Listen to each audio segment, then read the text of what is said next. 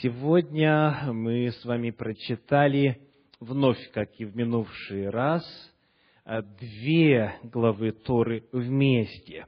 Главу Газину и главу Браха. Соответственно, это 32 глава, это считается отдельной главой Торы, 32 глава книги Второзакония и э, главы 33 и 34 тоже представляют собой одну. Мы их объединяем сегодня вместе для того, чтобы завершить в срок и не отставать от всего народа Божия, который по всему лицу земли изучает Тору в течение одного года. Итак, сегодня я приглашаю вас открыть в самом начале в книге Второзакония 32 главу. Второзаконие 32 глава. Мы прочитаем там стихи с 48 по 52. Второзаконие 32 глава, стихи с 48 по 52. «И говорил Господь Моисею в тот же самый день и сказал, «Взойди на гору сию Аварима, на гору Нева, которая в земле Моавицкой против Иерихона, и посмотри на землю ханаанскую, которую я даю во владение сынам Израилевым, и умри на горе, на которую ты взойдешь.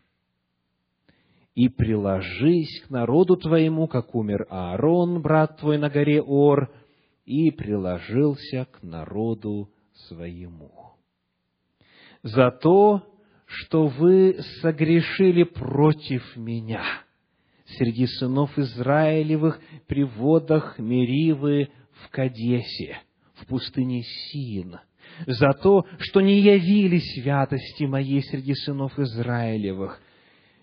Пред собою ты увидишь землю, а не войдешь туда, в землю, которую я даю сынам Израилевым. Перед нами в прочитанном отрывке три Божьих повеления. Давайте мы их найдем.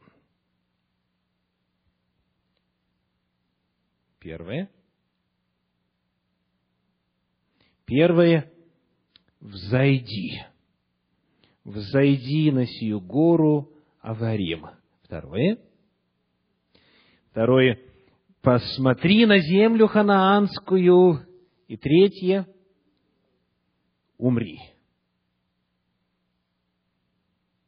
Взойди, посмотри и умри. Правда, достаточно необычная заповедь от Бога. Умри и приложись к народу твоему. И что делает Моисей? Он повинуется. Ранее он пытался вымолить у Бога изменение Божьего решения.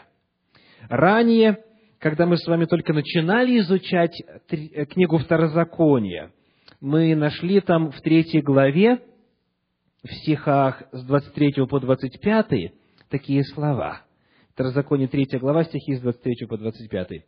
«И молился я Господу в то время, говоря, «Владыка Господи, Ты начал показывать рабу Твоему величие Твое и крепкую руку Твою, ибо какой Бог есть на небе или на земле, который мог бы делать такие дела, как Твои, и с могуществом таким, как Твое.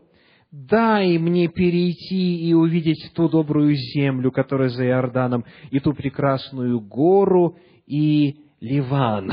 Мы прочитали в третьей главе книги Второзакония стихи с 23 по 25. И что Господь ответил ему, помните? Следующий 26 стих говорит, «Но Господь гневался на меня за вас, и не послушал меня, и сказал мне Господь, полно тебе. Впредь не говори мне более об этом. Следующий стих 27. «Взойди на вершину Фазги и взгляни глазами твоими к морю и к северу, и к югу, и к востоку, и посмотри глазами твоими, потому что ты не перейдешь за Иордан сей». И дальше 28 стих. «И дай наставление Иисусу, и укрепи его, и утверди его, и так далее». Итак, Моисей, помолившись, обратившись к Господу о том, чтобы тот изменил свой приговор, получает ответ такой.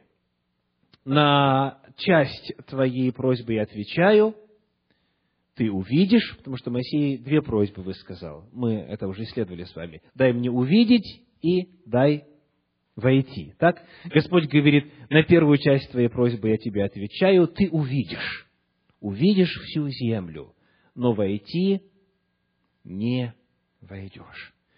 И вот, зная это, Моисей больше не спорит, Моисей больше не возмущается, не пытается умолять Бога, не пытается переменить его мысли, его волю. И вот теперь давайте посмотрим, как он выполняет Божий призыв. Взойти посмотреть и умереть. Это Божье повеление для него. 34 глава книги Второзакония, первые четыре стиха. 34 глава, первые четыре стиха. «И взошел Моисей, то есть выполнил первое повеление. И взошел Моисей с равнин Моавицких на гору Нева, на вершину Фазги, что против Иерихона, и показал ему Господь всю землю Галаад до самого Дана. Так он взошел, первое повеление, второе что? Увидел, Бог показал ему, и всю землю Нефалимову, и всю землю Ефремову, и Манасиину, и всю землю Иудину, даже до самого западного моря, и полуденную страну, и равнину долины Ерехона, город Пальм до Сигора. И сказал ему Господь, вот земля, о которой я клялся Аврааму, Исааку Якову, говоря, «Семени твоему дам ее, я дал тебе увидеть ее глазами твоими, но в нее ты не войдешь». И, наконец, третье, «И умер там Моисей». Давайте посмотрим вместе с Моисеем на то, что представилось его взору. Попытаемся прожить с ним вот эти последние минуты его жизни на земле. Он восходит, он поднимается, и сказано, показал ему Господь всю землю Галаад до самого Дана. А, если вы посмотрите на географию этих мест, то тут что-то немножечко не так земля Галаад до самого Дана, такое понятие в географии э, обетованной земли отсутствует. Вот как это в других переводах передается. Англоязычный перевод New International Version, новый международный перевод, говорит There the Lord showed him, showed him the whole land, тире, там Господь показал ему всю землю, тире, from Gilead to Dan. То есть, и показал ему Господь всю землю, и здесь должно быть либо двоеточие в синдальном переводе, либо тире. От Галаада до Дана. То есть, он показал ему с юга на север. Итак, не всю землю Галаад до самого Дана – а именно он показал ему всю землю, двоеточие или тире, от Галаада до Дана.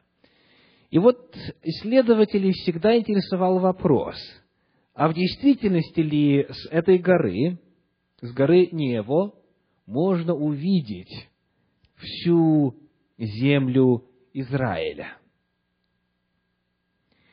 Вот что пишут комментаторы – чистый воздух святой земли позволил Моше, окинув ее всю одним взглядом, увидеть самые далекие уголки страны Израиля. С вершины горы открывается вид на всю ее западную и южную части. Адан, кто помнит, находится где? На севере, это, это северная граница. Так? То есть, появляется а, проблема в отношении того, что именно он мог физически своими глазами, даже при самом чистом воздухе и при, самым, а, при самых лучших погодных условиях, что он мог увидеть. И вот а, в одном из комментариев Сифри утверждает, что Моше было дано нечто большее, чем физическая возможность. Окинув одним взглядом, увидит всю красоту страны Израиля. Он увидел всю историю Святой Земли. Она прошла перед его глазами, как в периоды рассвета, так и во времена разрушения и опустошения. Он видел и людей, чья духовная деятельность нашла свое выражение на ее территории. Девору, Гедеона, Самсона, Давида. Он видел великих сынов своего народа, которые были призваны завершить то дело, которое он начал. Он видел все, что произойдет с еврейским народом, вплоть до того дня, который Всевышний назвал Днем Суда. То есть, согласно а, некоторым иудейским комментариям, он не был в состоянии физически увидеть всю землю, даже вот в том временном срезе он не мог увидеть от Галада до Дана. И вот те места, которые там названы. Стало быть, он видел это все как пророчески, пророческим взором. Ну и теперь вопрос, так было или нет? Вот что интересно на эту тему пишет Елена Уайт в книге «Патриархи и пророки». Послушайте очень внимательно. Моисей увидел теперь, как в панораме, всю обетованную землю. Ему была показана каждая часть страны, не в смутных неверных очертаниях туманной дали. Нет, все предстало восхищенному взору ясно и четко во всем великолепии. Моисей видел, как избранный народ поселится в Ханаане, и каждое колено будет иметь свое владение. Ему также было открыто то, что произойдет с израильтянами после поселения в обетованной земле. Он видел долгую печальную историю их отступничества. Наказание, постигшее их, также не осталось тайной для него – он видел иудеев рассеянными за свои грехи между язычниками, лишенными былой славы. Его взор открылся Израиль, чьи прекрасные города лежат в развалинах, а народ находится в плену в чужих краях. Он видел, как евреи вновь возвратятся в землю своих отцов и в конце концов окажутся во власти Римской империи. еще одна сцена была показана ему. Перед ним лежала земля, избавленная от проклятия. Во много раз прекраснее земли обетованной, которую он видел совсем недавно. Там не было места греху и смерти. Там спасенные народы найдут свою вечную обитель. С невыразимой радостью Моисей смотрел на эту картину искупления, которая неизмеримо превосходила все его радужные надежды и чаяния земные скитания Израиля Божьего окончились навсегда, и он войдет, наконец, в прекрасную отчизну. Что говорит вам сравнение двух этих комментариев? Сифри, иудейский комментарий, и патриархи и пророки, адвентистский комментарий. Видение Елены Уайт. В тексте Торы этого нет. Вопрос, откуда им это известно? Так? Подумайте, логически два варианта. Либо у них, у обоих, одинаковый источник познания, то есть это было известно в иудаизме и передавалось из поколения в поколение, и в результате эта история дошла до нас, будучи записанной в комментариях. И Елена Уайт, которая жила в XIX веке и в XX немножечко прожила, тоже это видела, не будучи еврейкой, не имея никаких связей с еврейской традицией, она это увидела в видении от Господа свыше. Либо это так, либо речь идет о простом заимствовании. То есть она просто читала иудейские комментарии и просто их переписывала в свою книгу. Два вывода логически. Мы знаем точно, что еврейских комментариев в ее библиотеке не было. Мы знаем, что было в ее личной библиотеке. Потому остается второй вариант. Она передает, пересказывает, часто слово в слово, еврейскую традицию, говоря о том, что это было и показано свыше Духом Святым. Интересно, правда? Ну что ж, вот это он увидел. Он увидел землю, он увидел историю. И очень интересно, Елена Уайт говорит, уже описывая новую неб, э, землю, новое небо, она говорит, земные скитания Израиля Божья окончились навсегда.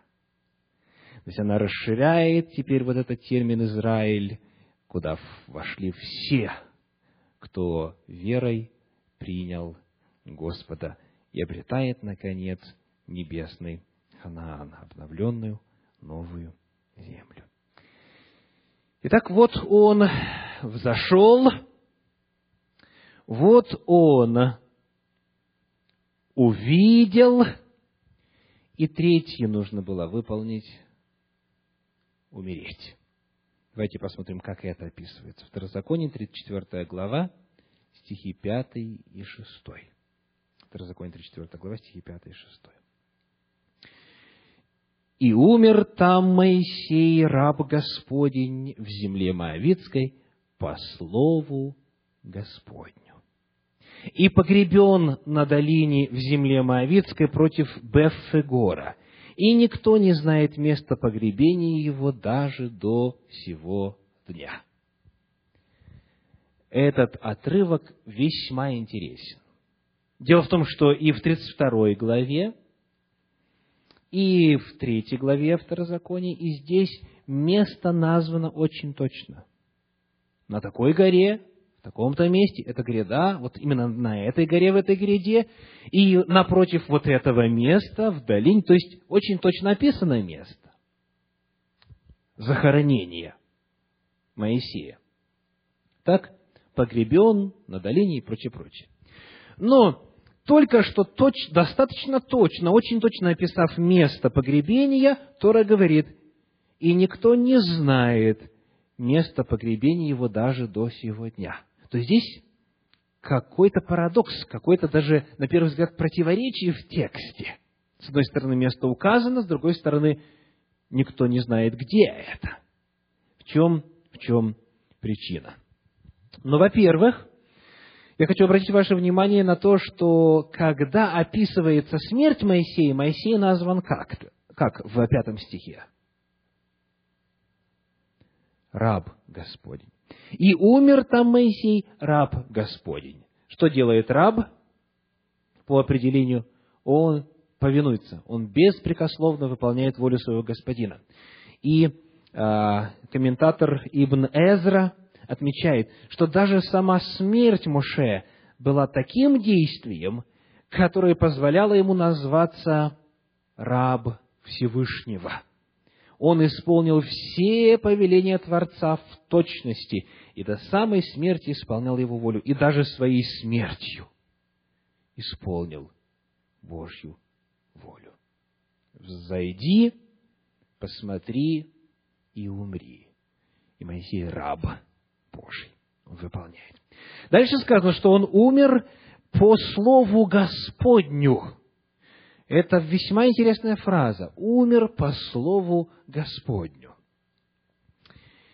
В иврите, в оригинале встречается такая фраза «аль-пи», то есть буквально «из уст». У нас сказано «по слову Господню», оригинал дословно говорит «из уст Господа». И умер Моисей, раб Господень, из уст Господа. Что это может значить? Послушаем, что говорит комментарий Санчина. Мудрецы, опираясь на буквальный смысл этого выражения, вводят понятие «смерть от поцелуя». Еще раз послушайте. Смерть от поцелуя. Он умер из уст Божьих. Что это такое, смерть от поцелуя? Что это за понятие, что это за термин? Они говорят о том, что смерть злодеев бывает тяжелой, похожей на протаскивание каната через узкое отверстие. А смерть праведника не становится для него тяжелым событием, а радостью. Они сравнивают смерть праведника с поцелуем Всевышнего.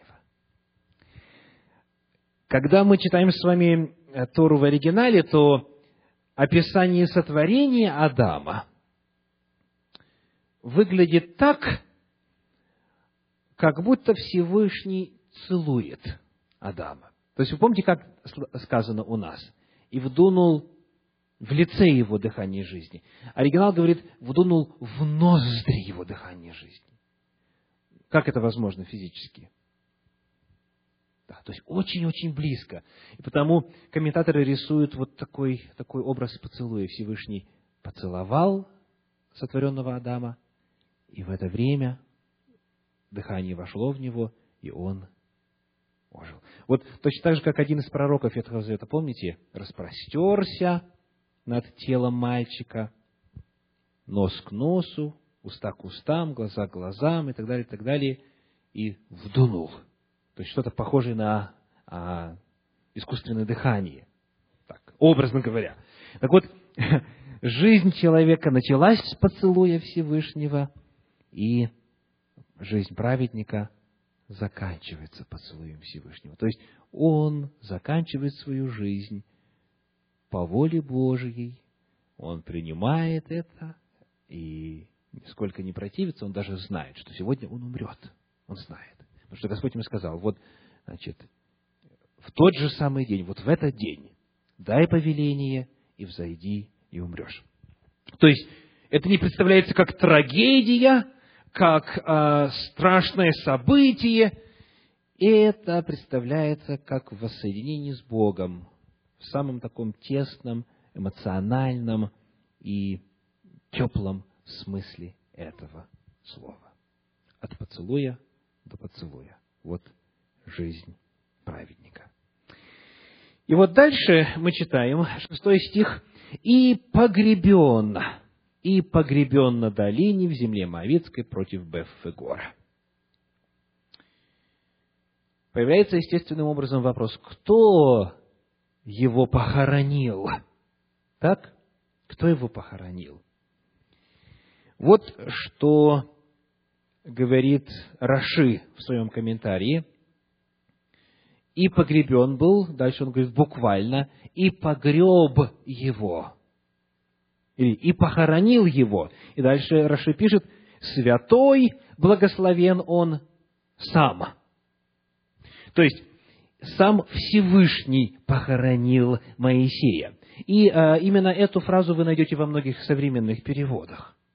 То есть, не просто сказано «и погребен», а сказано, э, значит, пятый стих, давайте прочитаем пятый, что «И умер там Моисей, раб Господень в земле э, Моавицкой, из уст Господних, и похоронил его на долине» и так далее. То есть, сам Господь похоронил. В книге Авраама Якова Финкеля «Разгадки Торы» на странице 267 сказано «Бог похоронил его». Принцип мера за меру применяется также в отношении добра.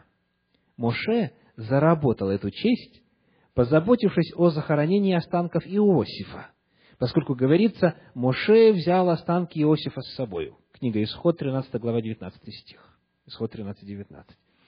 И не было никого более великого, чем Моше. Поэтому он также заслужил, чтобы сам Бог позаботился о его похоронах, поскольку, говорится, он похоронил его. Он э, цитирует Талмуд, раздел Сота 9б. Комментарий Санчина на эту тему пишет так. Мудрецы Торы обращают внимание на то, что в начале повествования, повествования Торы, рассказывается о том, как Всевышний, заботясь об Адаме, одевает его. Так? Он одевает его. Это третья глава. Дальше сказано, а в конце текста Торы, то есть вот наша 34 глава, говорится, а, Тора приводится рассказ о том, как Всевышний хоронит Маше. Это пишет комментарий Санчина. Они делают вывод, мудрецы, что забота человека о человеке на протяжении всей жизни, от момента рождения и до смерти, является не только заповедью оказания милости, но и заповедью стремиться во всем быть подобным Творцу. Родился ребеночек, одеть, умер человек, похоронить. То есть Тора начинается тем, как Бог одевает человека, заканчивается тем, как Бог хоронит человека. Вот. То есть вы видите, что во всех этих комментариях совершенно четко и определенно прослеживается какая мысль? Кто похоронил Моисея? Сам Бог. Сам Всевышний похоронил Моисея. Что же там происходило? Как это произошло?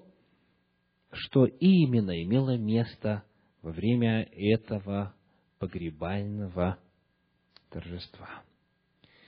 Очень интересно на эту тему пишет историк Иосиф Флавий в книге «Иудейской древности». Послушайте.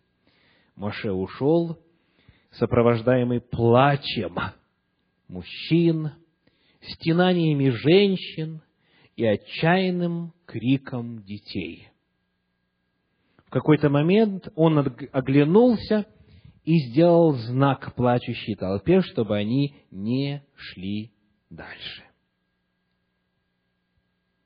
Он взял с собой только старейшин, первосвященника Илиазара и начальника над войском Егошуа, то есть по-нашему Иисуса Навина, ну не по-нашему, а в синдальной Библии. Дойдя до вершины горы, он отпустил старейшин.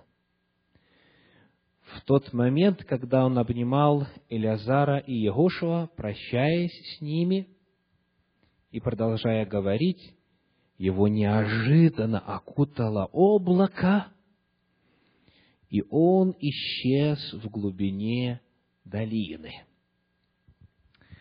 Очень интересное описание, показывающее, что вот этот вот момент расставания с двумя оставшимися лидерами, первосвященником Илиазаром и Иисусом Навином, преемником Моисея, что-то сверхъестественное произошло, и он сверхъестественным образом был перенесен в другое место, в глубине долины.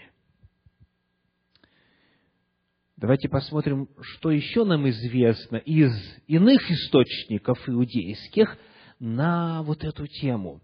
Как там произошло? Потому что на самом деле много вопросов. Кто похоронил? Почему неизвестно место, если место указано и так далее.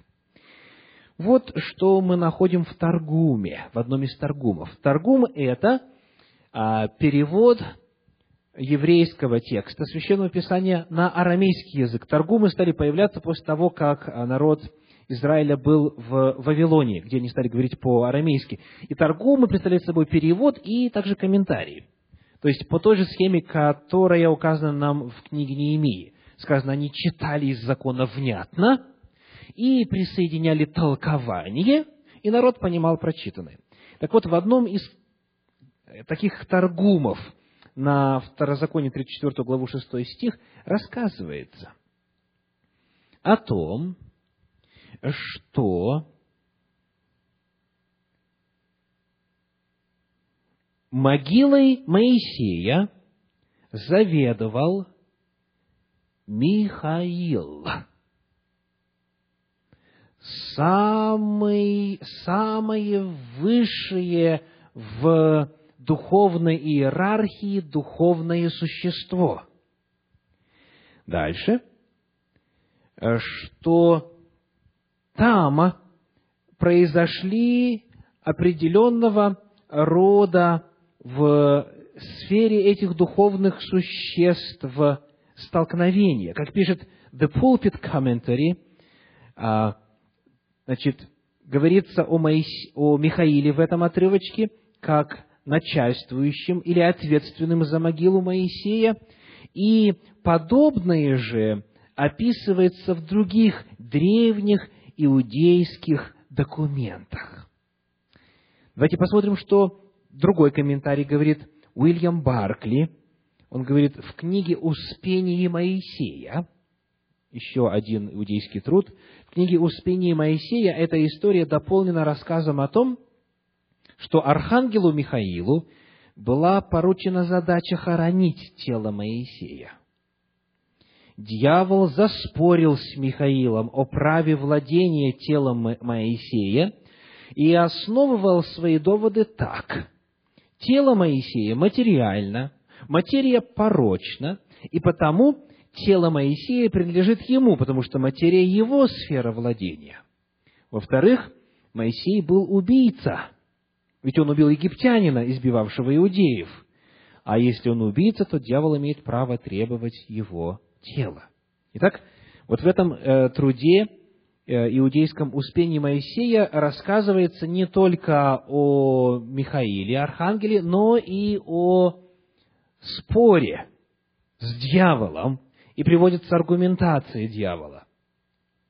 Дальше э, послушаем, что говорит комментарий Женевская Библия на эту тему.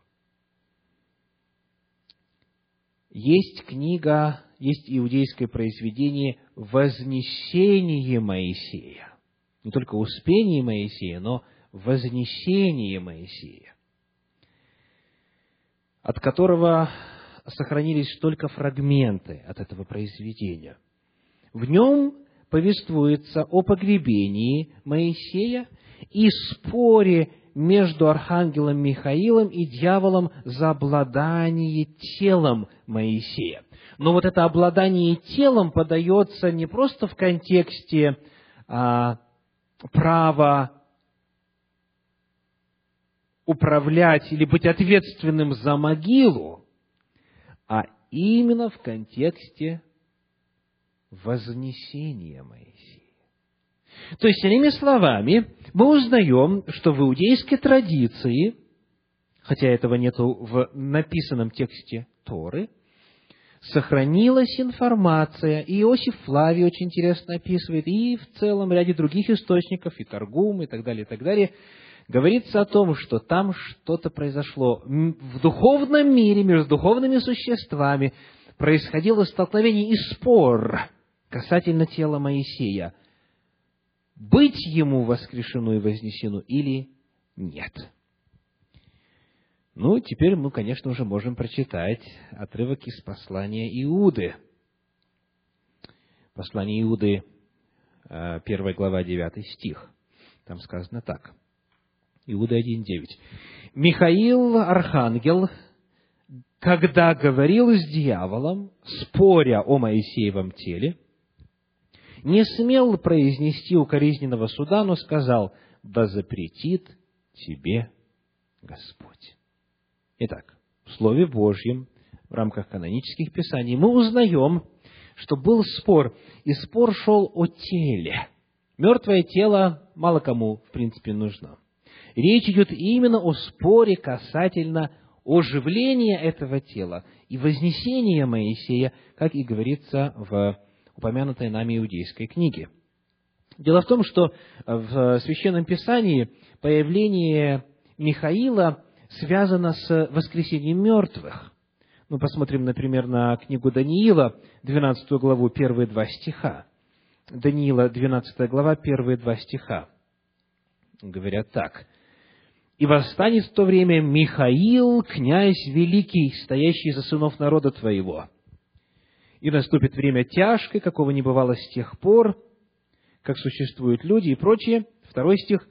«И многие из спящих в прахе земли пробудятся, одни для жизни вечной, другие на вечное поругание и постравление. Обратите внимание, когда появляется Михаил, происходит воскресение из мертвых, воскресение спящих в прахе.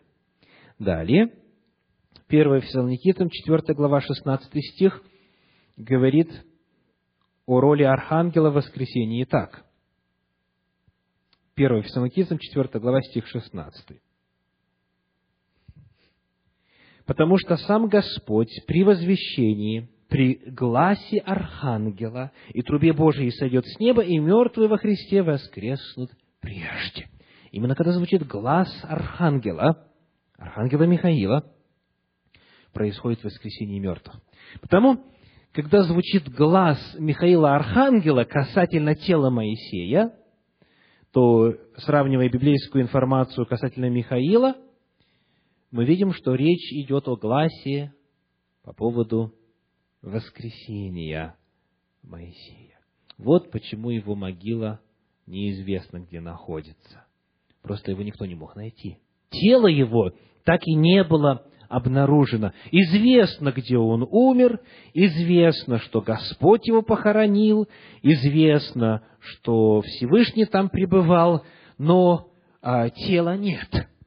Потому а, мы видим в конечном итоге, что Моисей после того, как умер там, на этой горе, он был воскрешен и был вознесен, как пишет Елена Уайт в книге «Патриархи и пророки», вследствие греха Моисей подпал под власть страны. Заслужив наказание, он стал законным пленником смерти, но был воскрешен к вечной жизни, на которую имел право во имя Искупителя. Моисей выжил из могилы прославленным и вознесся вместе со своим Избавителем в град Божий в небесный золотой город Иерусалим.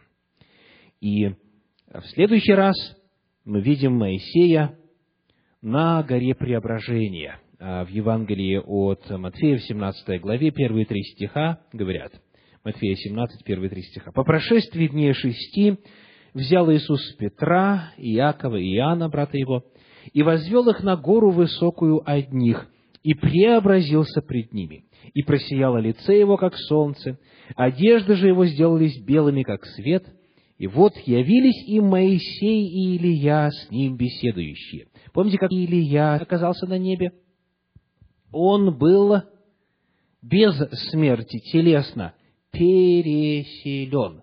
И очень интересно, что а, его ученики а, что пытались сделать? Искать его тело. Да.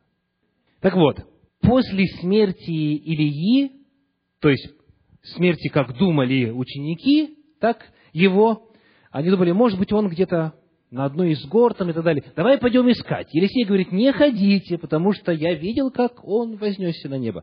Они все-таки пошли, снарядили поисковую группу, но ничего не нашли. Точно так же тело Моисея не нашли. Я хочу что вам показать, что Илья там не в виде духа или а, души на небе а, вытворяется. Он телесно там находится. Точно так же и Моисей. Тела его нет на земле.